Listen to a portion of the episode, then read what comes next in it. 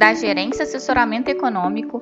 Esse é o seu Bebê Conexão Mercado, que traz para você as principais notícias e nossas análises do Brasil e do mundo dia, segunda-feira, dia 27 de fevereiro de 2023. Eu sou Adriana e vou apresentar o boletim diário de mercados. No exterior, sem grandes drives para o dia, os mercados aproveitam para fazer pequenos ajustes técnicos. Na zona do euro, o índice de sentimento econômico, que mede a confiança de setores corporativos e dos consumidores, recuou marginalmente em fevereiro, de 99,8 pontos para 99,7, frustrando expectativas de avanço de 100, 0,9 pontos.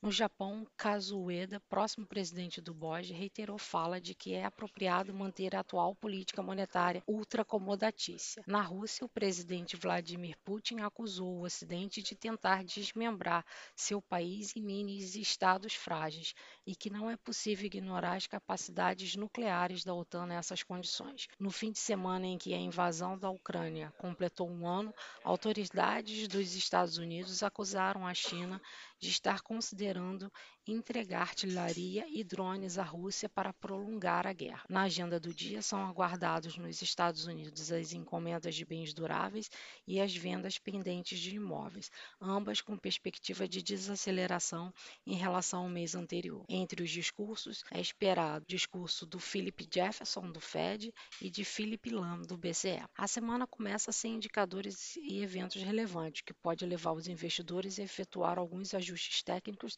após os movimentos fortes do acumulado da semana anterior. Por outro lado, PCE confirmando perda do ritmo de desaceleração da inflação nos Estados Unidos, além de dados de empregos e atividades ainda muito fortes, levantam suspeitas de que o Fed terá que elevar muito mais as taxas de juros para levar a inflação à volta, a, de volta à meta. Assim, esperamos uma sessão com grande oscilação, mas fechando o dia com bolsas em alta, dólar desvalorizando ante a maioria das moedas e as taxas de treasuries em queda moderada no exterior, com commodities também se valorizando, seguindo o movimento das bolsas. Aqui no Brasil, a desoneração dos combustíveis e o contexto externo ficam no radar dos investidores. O noticiário destaca muito a reunião que está agendada para as 10 horas hoje entre o presidente Lula, o ministro da Fazenda Fernando Haddad, o presidente da Petrobras Jean Paul Prats e o ministro da Casa Civil Rui Costa, que irão discutir a possibilidade de prorrogação da medida provisória que desonera os tributos federais dos combustíveis, que vence amanhã, no dia 28 de fevereiro, além da alteração da política de preços da Petrobras. Essa discussão da prorrogação ou não da desoneração ganha destaque dos jornais e deve influenciar sobre os ativos financeiros ao longo da, desta sessão. Além disso, na agenda do dia, tivemos a divulgação do IGPM de fevereiro, que variou em termos deflacionários em 0,06, ficando ligeiramente abaixo das estimativas de mercado, que esperava uma ligeira inflação de 0,05 e acumula alta de 16,2% em 12 meses. A pesquisa Focus revisou o IPCA de 2023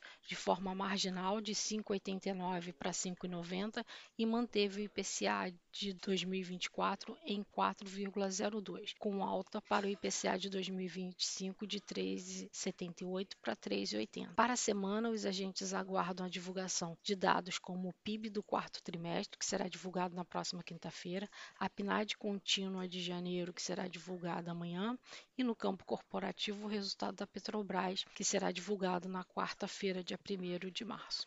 Assim, diante das oscilações estreitas esperadas para o cenário internacional, esperamos que aqui dentro os investidores adotem um viés mais cauteloso. Na abertura, pode haver até mesmo um alívio em linha com o cenário internacional. Entretanto, as incertezas para o nosso quadro fiscal doméstico, diante do debate sobre a questão da desoneração do, dos impostos sobre os combustíveis e também na expectativa para os próximos dias da questão do arcabouço fiscal, que ainda não está também definido, além da questão da doença da vaca louca no Pará entre a expectativa sobre medidas como desenrola, traz um viés de cautela para os nossos ativos locais. Então, com isso, a nossa expectativa é que no fechamento prevaleça um dólar em alta frente ao real, a curva de juros agregando prêmios de risco e o Ibovespa desacelerando, contrariando a expectativa de mercado esperado para o cenário internacional. Desejamos a todos um bom dia e bons negócios.